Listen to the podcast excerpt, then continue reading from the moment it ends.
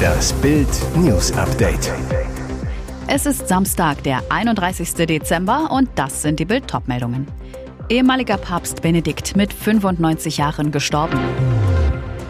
Warum 2023 ein Top-Börsenjahr wird. München streicht Fisch vom Kita-Speiseplan. Große Trauer um unseren Papst. Benedikt XVI. ist jetzt bei Gott. Er ist im Alter von 95 Jahren gestorben. Am Silvestertag teilte der Sprecher des Heiligen Stuhls, Matteo Bruni, mit. Schmerzerfüllt muss ich mitteilen, dass Benedikt XVI., Papst Emeritus, heute um 9.34 Uhr im Kloster Mater Ecclesia im Vatikan verstorben ist. Der Gesundheitszustand des gebürtigen Bayers hatte sich zuletzt verschlechtert. Josef Ratzinger war am 19. April 2005 als Nachfolger von Johannes Paul II. zum Papst gewählt worden. Benedikt war der erste deutsche Papst seit etwa 480 Jahren. Knapp acht Jahre später trat er in einem spektakulären Schritt freiwillig zurück als erster Papst seit mehr als 700 Jahren. Er begründete den Schritt mit seinem fortgeschrittenen Alter und seiner angeschlagenen Gesundheit. Ihm fehlten die Kräfte für das anspruchsvolle Amt, sagte er damals. Während des Pontifikats seines Nachfolgers Franziskus lebte Benedikt zurückgezogen in einem Kloster in den Vatikanischen Gärten. In seinem Pontifikat führte Benedikt den konservativen Kurs seines Vorgängers fort. Er stemmte sich gegen eine Modernisierung der Kirche, was ihm viel Kritik einbrachte. Die anfängliche Begeisterung der Deutschen schwand.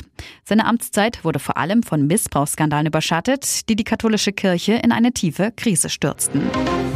Endlich ist das grässliche, an den Nerven zehrende Börsenjahr 2022 Geschichte. Aus vorbei. Endlich. Und nun? Vieles deutet darauf hin, dass es 2023 wieder deutlich aufwärts gehen könnte. Neues Jahr, neues Glück.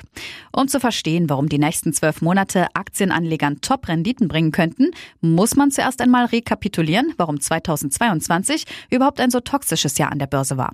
Denn eigentlich waren die meisten Finanzexperten davon ausgegangen, dass die Kurse nach zwei Jahren Corona-Pandemie mit Millionen Toten, Lockdowns und Homeoffice ohne Ende, einem globalen Nachfrageeinbruch und massiven Verwerfungen im Welthandel 2022 ordentlich klettern würden. Was ging da schief? Klar, Russlands Überfall auf die Ukraine am 24. Februar 2022 war für die Weltpolitik, die Wirtschaft, die Börsen rund um den Globus ein Schock. Die Kurse crashten wochenlang. Die Rohstoffnotierungen, allen voran Gas und Erdöl, aber auch viele Agrargüter, Weizen und Pflanzenöl gingen aufgrund des Krieges und der Wirtschaftssanktionen des Westens gegen Russland durch die Decke. In der Folge rutschte ein Großteil der westlichen Welt in die Energiekrise, in der wir bis heute stecken. Weitere Gründe gibt es auf Bild.de. Spielt die Stadt mit der Gesundheit unserer Kinder? Ab September 2023 soll es in Münchens Kindergärten keinen Fisch mehr geben. Die Stadt schreibt aktuell neue Lieferaufträge für die Kita-Verpflegung aus. Dabei sind Fisch und Artikel mit Fisch nicht Bestandteil des Katalogs. Das schreibt ein Sprecher des Schulreferats auf Bildanfrage. Betroffen sind laut Referat Tiefkühlfischmahlzeiten im Cook-and-Freeze-Verfahren. Die machen in Kindergärten laut Schulreferat 80 Prozent aus. Kein Fisch mehr. Warum das denn? Die Stadt will laut Schulreferat so gegen die Überfischung der Meere vorgehen. Außerdem sei in Meeresfisch zu viel Mikroplastik und Schwermetalle, so das Bildungsreferat. Seefisch sei aber keine Alternative. Da sind laut Schulreferat zu viele Gräten drin und zu wenig Nährstoffe. Für die Eltern der rund 35.000 Kinder in Stadtkitas ein Schock. Sie wurden laut Chris Hollmann, Chef des gemeinsamen Kindergartenbeirats, nicht informiert. Der Vater von zwei Söhnen warnt, viele Familien können sich Fisch nicht so leicht leisten. Sie seien auf die Fischportion im Kindergarten angewiesen. Hollmann weiter. Wir wurden bewusst außen vor gelassen. Dabei haben wir ein Mitspracherecht. Wollte die Stadt da ungemütliche Diskussionen vermeiden? Klar ist, Fisch enthält laut der Deutschen Gesellschaft für Ernährung DGE besonders gesunde langkettige Fettsäuren, dazu viel Eiweiß, Selin und Vitamin D. Die DGE empfiehlt deshalb mindestens einmal die Woche Fisch in Kitas. Diese Nährstoffe will die Stadt durch Fleisch, Eier und Hülsenfrüchte ausgleichen. Während Boris sie vor Gericht sehen will, hier kuschelt Kathi Hummels mit Lilly Becker. Ja, hier würden wir wirklich gerne Mäuschen spielen, denn diese beiden Powerfrauen haben sich bestimmt viel zu erzählen. Moderatorin Kathi Hummels urlaubt gerade mit ihrem Schatz Ludwig in Dubai. Und wer plötzlich neben ihr in die Kamera strahlt? Lilly Becker, die noch Ehefrau von Boris. Zwei Frauen, ein Bäckerproblem? Spannend.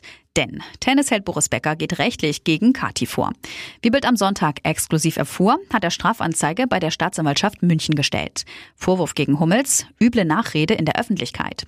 Kati hatte sich in ihrem Podcast Shitstorms mit deutlichen Worten über Boris geäußert, sagte unter anderem, es ist ein Verbrechen, was er gemacht hat. Man könne das Strafmaß diskutieren, nicht aber die Verurteilung. Der hat Menschen verarscht, der hat sie ruiniert. Das muss man absitzen. Da bin ich mega ernst. Die Sätze scheinen Becker so sauer aufgestoßen zu sein, dass er nun Anzeige stellte. Die Erfolgschancen bleiben abzuwarten. Fakt ist aber, auch Lilly Becker und Boris haben bald ein Date vor Gericht. Es geht ums Geld. Laut RTL ist Becker noch immer mit Lilly verheiratet, weil es ungeklärte Unterhaltszahlungen gibt. Diese Klärung soll nun ein Gerichtstermin im Januar 2023 bringen. Und jetzt weitere wichtige Meldungen des Tages vom Bild Newsdesk. Jetzt ist es fix. Cristiano Ronaldo hat einen Vertrag beim saudi-arabischen Club Al Nassr unterschrieben. Das teilte der Club am Abend über seine Social-Media-Kanäle mit, zeigte ein Foto von Ronaldo mit einem Vereinsoffiziellen mit einem neuen Trikot des Superstars in der Hand. Zuvor hatte ein TV-Sender den Wechsel live im Fernsehen verkündet. Der Verein schrieb, hier wird mehr als nur Geschichte geschrieben. Dies ist eine Verpflichtung, die nicht nur unseren Verein zu noch größerem Erfolg inspirieren wird, sondern auch unsere Liga, unsere Nation und künftige Generationen, Jungen und Mädchen dazu anspornen wird, die beste Version ihrer selbst zu sein. Die Laufzeit soll laut der Zeitung Al Riyadiyah sogar zweieinhalb Jahre betragen. Der portugiesische Superstar soll laut Angaben der Zeitung eine sogenannte Signing Fee, eine Handgeldzahlung bei Unterschrift in Höhe von 100 Millionen Euro erhalten. Sein Gehalt soll inklusive Werbedeals mit Bildrechten knapp 200 Millionen Euro betragen. Es ist der lukrativste Vertrag der Fußballgeschichte. Ronaldo war seit seinem Krachabschied bei Manchester United kurz vor der WM in Katar vereinslos. Liebe Mitbürgerinnen und Mitbürger, heute Nacht geht ein schweres Jahr zu Ende. So eröffnet Bundeskanzler Olaf Scholz seine Neujahrsansprache. Zentrales Thema, der russische Angriffskrieg in der Ukraine und seine Auswirkungen auch auf die deutsche Wirtschaft. In keinem Jahresrückblick fehlen die Bilder des 24. Februar, als im Morgengrauen die ersten russischen Raketen in Kiew, Kharkiv, Odessa und in anderen ukrainischen Städten einschlugen, so Scholz. Putin führt einen imperialistischen Angriffskrieg mitten in Europa. Der Krieg stelle auch Deutschland auf eine harte Probe. Viele Menschen machten sich Sorgen wegen des Krieges und wir würden alle die Auswirkungen in unserem Alltag spüren.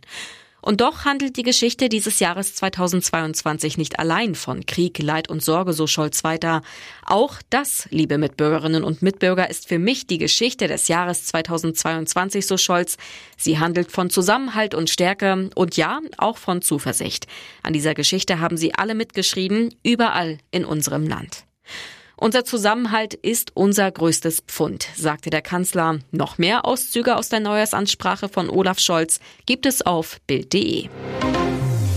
Bald kommen endlich alle Gäste an ihren Tisch. Seit 1963 lachen die Deutschen über den Sketch Dinner for One, der heute zum 50. Mal an Silvester ausgestrahlt wird. Wieder fragen sich Fans, wer sind die vier Gäste von Miss Sophie, deren Stühle leer bleiben? Jetzt die Sensation. Das berühmteste Essen der TV-Geschichte geht in Serie. Die UFA plant den Drehstart für 2023. Die Idee, der Sechsteiler spielt 50 Jahre vor dem Dinner und zeigt erstmals alle Gäste. Bild enthüllt exklusiv, die erste Rolle ist bereits fest vergeben. Filmstar Moritz Bleibtreu wird den schrägen Abenteurer Mr. Pomeroy spielen. Seinen Humor zeigt er ab dem 26. Januar auch in der Kinoverfilmung von Caveman. Bild sagt, welche Stars die weiteren Rollen besetzen könnten. Nora Tschirner als junge Miss Sophie. Sie ist wohlhabend, kinderlos und soll endlich heiraten. Janis Niewöhner als junger Butler James. Er ist heimlich in Miss Sophie verliebt. Die beiden hatten eine Affäre in der Jugend. Daniel Donskoy als Mr. Winterbottom, ein Snob mit fabelhaften Manieren. David Schütter als Admiral von Schneider, der Preuße kommt nicht über den verlorenen Ersten Weltkrieg hinweg. Und Teddy Tecklebran als Sir Toby. In seiner Heimat Mauritius beschützte er den britischen König vor einer Giftschlange, verlor dabei seine Hand. Produzent Tommy Wosch sagte zu Bild, jahrzehntelang hat uns Dinner for One mit vielen offenen Fragen allein gelassen. Es ist an der Zeit, diese jetzt endlich zu beantworten.